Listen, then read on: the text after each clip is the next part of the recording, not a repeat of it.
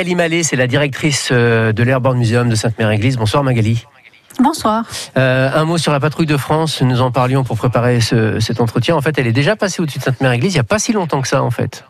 Oui, c'était le 6 juin dernier, euh, un petit peu avant midi. Donc on a eu la chance euh, effectivement d'avoir euh, la patrouille de France qui a lâché ses couleurs juste au-dessus de la place de l'église et du musée. Et les autres, donc celles et ceux qui les ont ratés à cette occasion, vont pouvoir éventuellement se rattraper ce soir, puisque, rappelons-le, la patrouille de France va donc passer aux environs de 17h au-dessus de Cherbourg en Cotentin.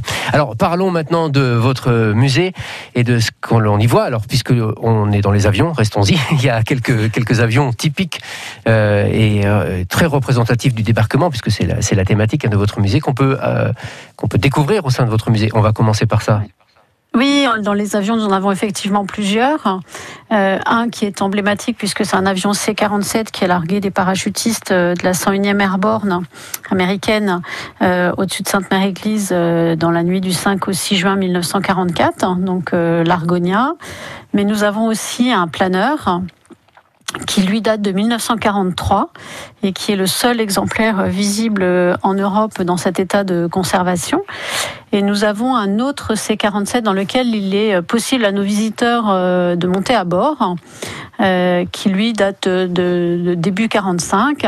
Et enfin, nous avons euh, toujours exposé un, un avion de reconnaissance, un Piper Cub, euh, qui euh, lui aussi date de la euh, Seconde Guerre mondiale. Donc un certain nombre d'avions effectivement à découvrir euh, au sein du musée, même si l'Argonia, dans le bâtiment dans lequel il est abrité aujourd'hui, est en rénovation et ne rouvrira que mi-octobre. Alors c'est un musée donc euh, qui commémore hein, le, le 6 juin, ça tout le monde l'a bien compris je pense. Euh, on, on le voit d'emblée, euh, pour ceux qui ne connaissent pas, euh, un musée qui est capable d'accueillir autant d'avions. Déjà c'est donc un grand musée, peut-on dire que c'est un très grand musée en termes d'espace? Oui, en termes de, surface, euh, déjà nous sommes dans un parc. Euh, c'est un musée qui se compose en plusieurs, plusieurs bâtiments au sein d'un parc d'un peu plus d'un hectare. Euh, donc on a le premier bâtiment qui est le bâtiment originel qui, abrite ce planeur qui fait un peu plus de 400 mètres carrés. On a donc le bâtiment qui est fermé à la à la visite aujourd'hui, mais qui fait 700 mètres carrés.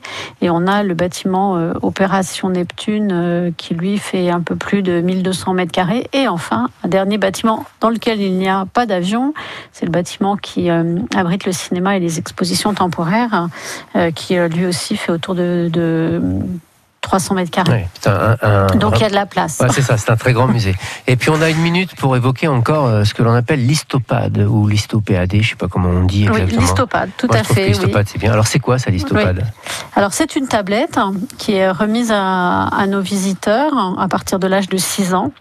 Et euh, c'est vrai que donc ça, grâce à cette tablette, on est euh, transporté virtuellement, bien évidemment, dans le temps et dans l'espace. Dans le temps parce qu'on retourne en 1944, et dans l'espace parce qu'on retourne aussi sur les lieux euh, tels que euh, la place de l'église, par exemple, sous l'occupation, mais aussi la place de l'église telle qu'elle était au 6 juin euh, matin ou encore au château de la Colombière, qui était un hôpital pour qui abritait, qui soignait des, des soldats de la 101e Airborne, qui a été bombardé le 9 juin par euh, par les Allemands et qui a complètement disparu aujourd'hui.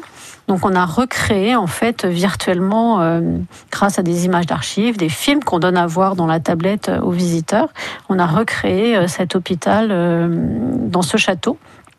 Et donc ça permet à nos visiteurs de, de, bah, de se rendre compte de, de comment ça se, comment étaient ces lieux. Mmh. Et puis aussi pour les enfants, euh, pour les familles en général, c'est un plus parce que euh, ça captive beaucoup les enfants et donc euh, tout le monde profite bien de la visite. hein. Exactement, donc c'est très très bien fait. Tout ça, c'est donc à l'Airborne Museum de, de Sainte-Mère-Église et on invite tout le monde à aller visiter ce, ce musée absolument incroyable. Tout est précisé sur votre site qui est particulièrement bien fait. Merci Magali Mallet d'être passée nous voir C'est moi qui vous remercie et je vous souhaite un, un très très bel été. À bientôt. également. Au revoir.